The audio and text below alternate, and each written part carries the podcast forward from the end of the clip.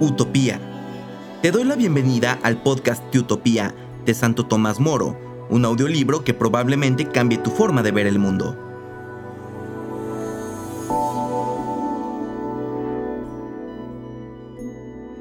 En este décimo primer episodio estamos en el libro segundo y leeremos de la página 40 segundo párrafo hasta la 44 el primer párrafo.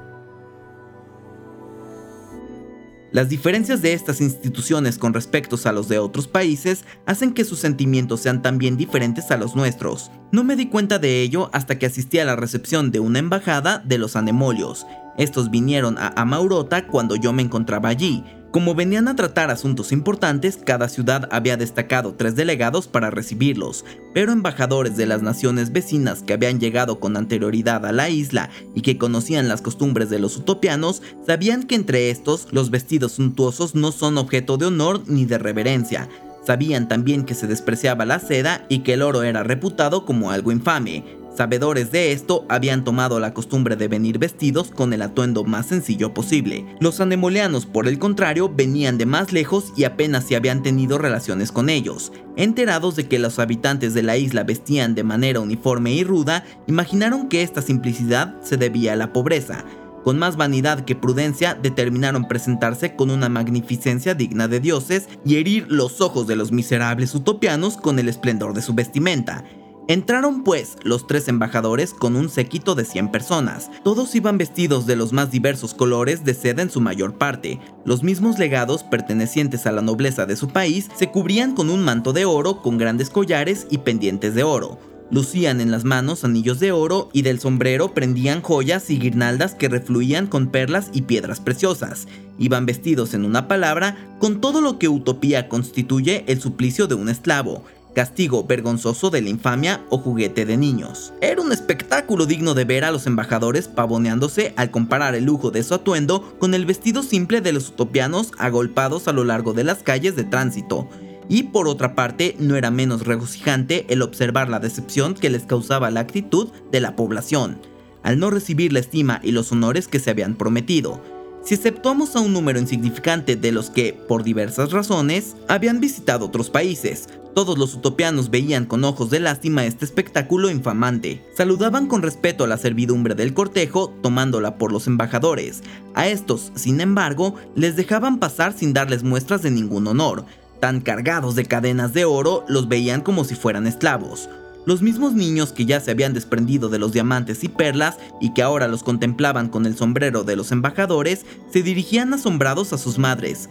Mira mamá, les decían condenándolas, a ese tunante que todavía gusta de perlas y de piedras preciosas como si fuera un niño. Y la madre, todo seria, le respondía, Cállate hijo, que me parece uno de los bufones de los embajadores. Otros criticaban las cadenas de oro, no servían para nada, tan finas eran que cualquier esclavo podría romperlas. Por otra parte, tan amplias que podrían sacudírselas cuando les viniera en gana, escapándose libre a donde quisiera. Al cabo de uno o dos días de estancia, los embajadores se dieron cuenta de que cuanta mayor ostentación hacían del oro, menos eran estimados. Pudieron advertir también que el oro y la plata de las cadenas y grilletes de un esclavo fugitivo era superior al de la comitiva de los tres juntos. Sintiéndose humillados, dejaron inmediatamente de pavonearse, despojándose de los atavíos que tan orgullosamente habían exhibido. Sobre todo, después de un trato más íntimo con los utopianos, les hiciera conocer mejor sus costumbres y sus ideas. Estos se preguntan, en efecto, si puede haber hombres que se queden embelesados ante el brillo engañoso de una perla diminuta o de una piedra preciosa cuando tienen la posibilidad de contemplar una estrella y hasta el mismo sol.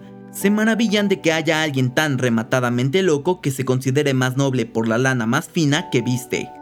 Después de todo, esta lana, por fino que sea su hilo, la llevó antes una oveja y nunca dejó por ello de ser una oveja.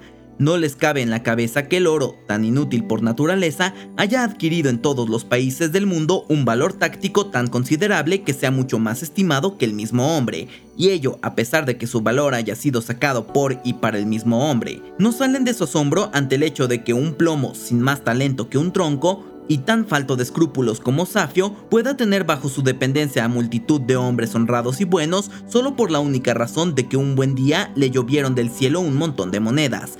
Pero cuidado, que un revés de la fortuna o una interpretación de las leyes, que no menos que la fortuna pone las cosas patas arriba, puede arrebatar el dinero a nuestro héroe, para ponerlo en manos del más rufián de sus criados. Entonces, no hay por qué admirarse de ver al amo convertido en criado de su criado como apéndice y aditamento de su dinero. Pero lo que detestan y no acaban de entender es la locura de aquellos individuos que, no debiendo nada a los ricos y no estándoles sujetos, les tributan honores casi divinos. Y solo por ser ricos, y a pesar de que lo saben tan avaros, así como sórdidos que nunca recibirían de ellos mientras vivan la más mínima parte de sus tesoros. Adquieren estas ideas en parte por haber sido educados dentro de un sistema social que se opone directamente a este tipo de insensatez, y en parte por la lectura y los principios recibidos. Cierto que en cada ciudad solo unos pocos son liberados de los trabajos materiales para dedicarse al estudio. Son aquellos que, como he dicho, desde la infancia manifiestan cualidades sobresalientes, talento poderoso y vocación por la ciencia, pero no por ello se dejan de dar una educación liberal a todos los niños. Por su parte, casi todos los ciudadanos, hombres y mujeres, consagran al estudio durante toda su vida las horas que, como ya hemos dicho, les quedan libres. Aprenden las ciencias en su propia lengua, que es rica, armoniosa y fiel intérprete del pensamiento. Se habla más o menos adulterada en una vasta extensión de aquella parte del globo. Anteriormente a nuestra llegada, ninguno de los filósofos cuyos nombres son célebres en nuestro hemisferio les era conocido, sin embargo, consiguieron más o menos los mismos descubrimientos que nuestros clásicos en música, dialéctica, aritmética y geometría. Con todo, a pesar de ser casi iguales en todos los antiguos, están muy por debajo de los dialécticos modernos. Todavía no han inventado ninguna de estas reglas sutiles de restricción, amplificación y suposición con tanta sutileza elaboradas en la pequeña lógica que aprenden nuestros hijos. Son del todo incapaces de captar las llamadas ideas o intenciones segundas, lo mismo sucede en cuanto al llamado hombre en general o universal. Este coloso, según la jerga de la escuela, ese gigante inmenso que aquí se nos quiere hacer ver y tocar, en utopía nadie lo ha conseguido percibir todavía. Pero, en compensación, los utopianos conocen de manera exacta el curso de los astros y los movimientos de los cuerpos celestes, han creado ingenios de tipo diversos que les permiten fijar con exactitud la trayectoria y la posición respectiva del Sol, de la Luna y de los astros visibles por encima de su horizonte. En cuanto a las amistades y discordias de los astros errantes, en una palabra, todo eso que fomenta la patraña llamada adivinación por los astros, ni siquiera en sueños se preocupan de ello. La observación de señales, contrastada por una larga experiencia, les permite predecir la lluvia, el viento y demás cambios de la naturaleza. Su opinión sobre la causa de todos estos fenómenos, sobre las marcas, el flujo y la salinidad del mar, y en general sobre el origen y la naturaleza del cielo y del universo, es en parte idéntica a Asia de nuestros filósofos antiguos, y en parte diferente. Cuando nuestros sabios no están de acuerdo, los utopianos proponen explicaciones nuevas y diferentes, sin que por otra parte estén enteramente de acuerdo entre sí. En lo referente a la ética o la filosofía de las costumbres, inciden en los mismos problemas que nosotros. Se plantean el problema del bien o felicidad del alma, del cuerpo y de los bienes externos. Les preocupa saber si el término bien conviene a estas tres categorías o solo a las dotes del espíritu. Discuten sobre la virtud y el placer, pero la principal y primera controversia se centra en saber dónde está la felicidad del hombre, en una o varias cosas. Sobre este punto parecen estar más inclinados, más de la cuenta, a aceptar la opinión de los que defienden el placer como la fuente única y principal de la felicidad humana, y lo que es más desconcertante, invocan a su misma religión que es grave y segura, y casi triste y rígida en apoyo de tan peregrina opinión.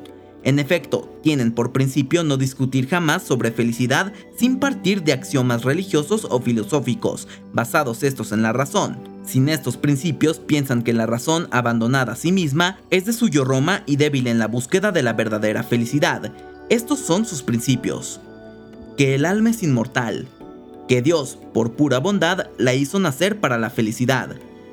Que después de esta vida, nuestras virtudes y nuestras buenas acciones serán recompensadas y premiadas.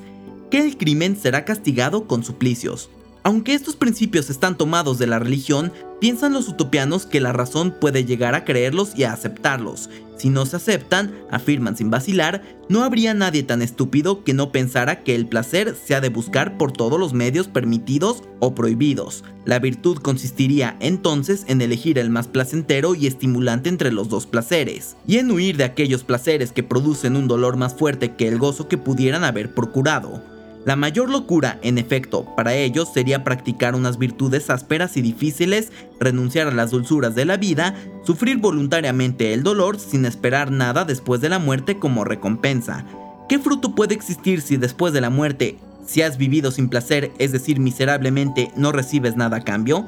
Pero la felicidad, afirman, no está en toda clase de placeres, se encuentra solamente en el placer bueno y honesto.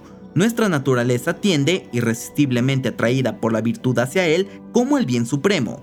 A esta virtud va vinculada la única felicidad, según los que opinan lo contrario. Definen la virtud como vivir según la naturaleza. A esto, en efecto, hemos sido ordenados por Dios. Por tanto, el hombre que sigue el impulso de la naturaleza, tanto en lo que busca como en lo que rechaza, obedece a la razón.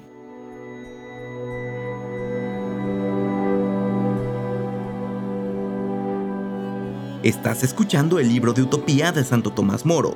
Si te está gustando o sirviendo de alguna manera, no dudes en compartirlo en tus redes sociales. También recuerda seguirnos en tu plataforma favorita.